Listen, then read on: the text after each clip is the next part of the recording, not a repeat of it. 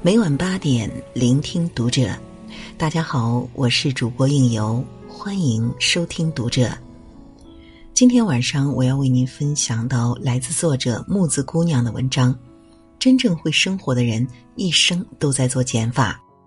关注读者微信公众号，一起成为更好的读者。庄子《逍遥游》中说：“鹪鹩巢于深林，不过一只；鼹鼠饮河，不过满腹。”鹪鹩在森林里筑巢，林子再大，也不过是占了其中的一根枝条；鼹鼠到黄河里饮水，黄河再大。也只不过是灌满自己的肚子。几千年前，哲人先贤就已经教了我们生活的智慧。过多的物质与我们无益。道理明明很简单，可是人却始终是欲望的生物。就像老子提出的“物极必反”的规律命题，当现代社会的物欲膨胀到一定程度。给我们的生活带来的是累赘和混乱时，断舍离才流行了起来。但一些真正懂得生活的人，早就有意识的给自己的生活做减法了。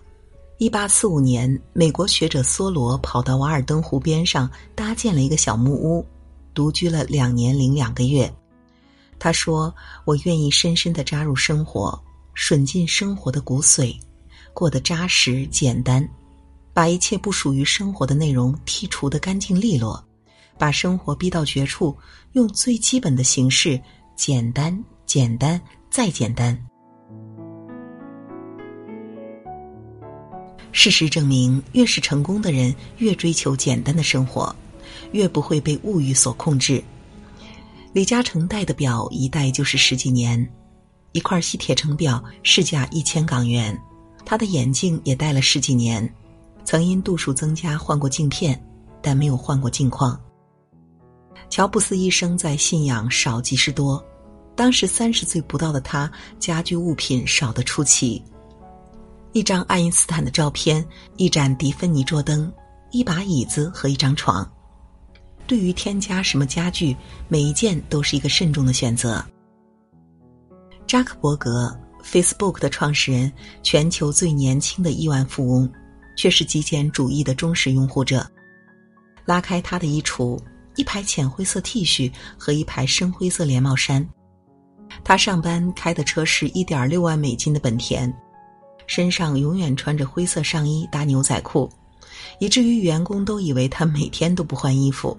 这些我们眼中的成功人士得到了我们羡慕的一切，恰恰一生都在做减法。他们的人生是幸福的。因为他们对物欲控制自如，而不是被物欲所捆绑。约书亚·贝克尔，一位美国的高富帅，以世俗的眼光来看，他是那么成功，拿六位数的薪水，掌管一百五十家店铺，有一个美丽的妻子，二十二岁就买豪宅名车，想买什么就买什么，毫无克制。但是他发现自己的生活并不幸福。逢年过节，他买的礼物准时到达母亲的手中，然而却错过了母亲最后的离别，含恨一生。他买了很多奢华的礼物给妻子和儿子，然而没有给他们最想要的陪伴，家庭面临危机。他觉得是无止境的物欲让生活变得混乱，自己迷失其中，偏偏忘记了最珍贵的东西，于是他毅然辞掉了年薪百万的工作。清理内心杂乱的思绪，同时清理家里的东西。他舍掉昂贵的衣物和多余的器物，最后家里百分之九十的物品都被清理掉了，只剩下了二百八十八件物品成为生活必需品。他有了大把的时间，开始把生活过得从容。他慢悠悠的做一顿美食，和朋友喝一次下午茶，来一场说走就走的旅行。有充足的时间陪伴家人，重新审视生活，想要什么，不想要什么，喜欢什么，不喜欢什么，他的意识开始变得十分清晰。他小时候想当一名作家，却一直没有时间拿起笔。现在他终于付诸行动，两年后真的成了一名畅销作家。我们丢弃生活中那不重要的百分之九十，剩下的百分之十会让我们收获更多。约书亚倡导的极简主义从美国蔓延到欧洲，到全世界，更多的人从物欲中解放了出来，生活变得更加幸福。大多数普通人总觉得自己得到的还不够多，都在努力做加法。但要想幸福，我们更应该学学如何做减法。日剧《我的家里空无一物》中，女主麻衣号称扔东西狂魔，不常穿的衣服扔，沙发太占地方扔，浴巾可以用两条毛巾代替扔，洗菜盆完全可以用大碗代替扔。毕业相册以后想看时再和同学借吧，扔。有结婚戒指还要订婚戒指干嘛？扔。但是原来的麻衣和他的家人一样是个囤积狂魔，连没水了的笔都要放回抽屉里，觉得他有不可复制的回忆。家里乱的连书包都找不到，客人来了连个坐的地方都没有。直到失恋后，麻衣看到前男友的东西就心烦，见到一件扔一件。结果越扔越爽，于是走上了扔东西变态的道路。特别是在经历一场大地震之时，在满屋杂物里连个救命的水都找不到，麻衣说了一句话，让人颇为感触。他说：“多余的东西会断送你的性命。”生活中的囤积虽然不至于让我们断送性命，但着实浪费了我们大量的时间和精力。太多的物欲会让我们内心混乱。同样，多余的东西越多，重要的物品越会被淹没。我们花大量的时间整理衣橱的衣物，可是真正常穿的就那么几件。对于懒得整理的人来说，为了一件衣服还得整天翻箱倒柜的找，找不到时最是抓狂。东西找到了，时间浪费了，心情也坏过了。我们不必像他做的那么极致，只是无用之物该舍就舍，该扔就扔。人们都希望住上大房子，宽敞自在，但另一方面又在不断的买买买、囤囤囤，然后这也舍不得扔，那也舍不得扔，让过多的物品挤压在自己的生存空间。曾经的我也有严重的囤积病，总觉得很多东西都带有不可复制的回忆。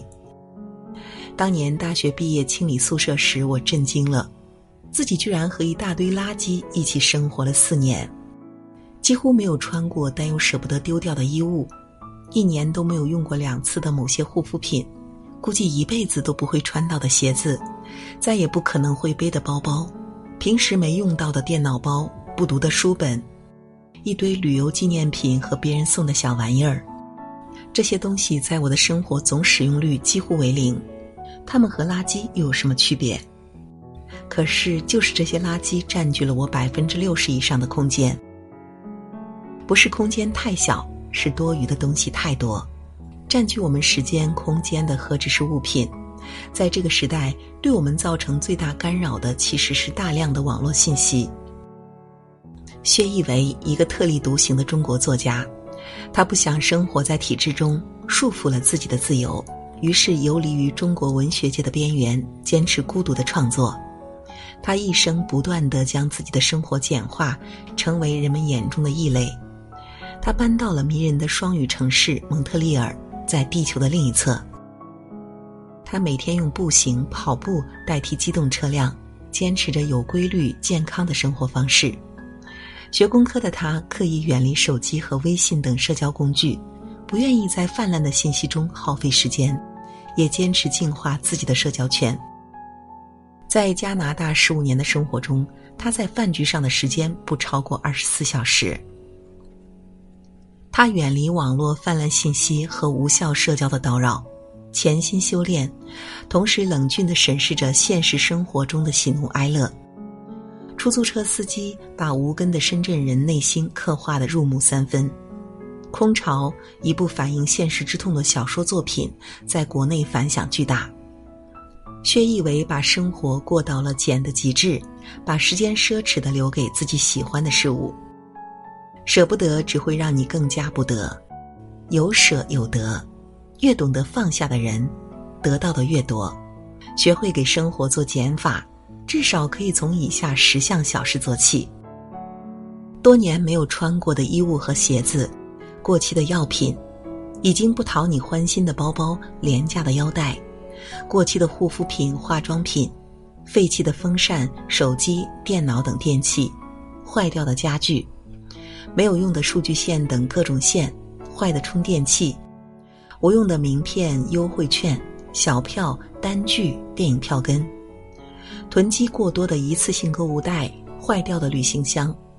不再用的旧厨具，两年都没有用完的调味料，手机里不好用的 APP，处理掉不重要的东西，才能还自己一片清净之地。那好了，今晚的文章分享就是这样了，感谢你的守候与聆听，关注读者微信公众号，和我们一起成为更好的读者。我是应由，让我们在下个夜晚不听不散喽。一直都站在这里等着你回来，可还是没有关于你的消息。那天我还在梦里，你就已那句对不起，也许你从未在意，只是路过这里，却已。深深地印在我的心。我要从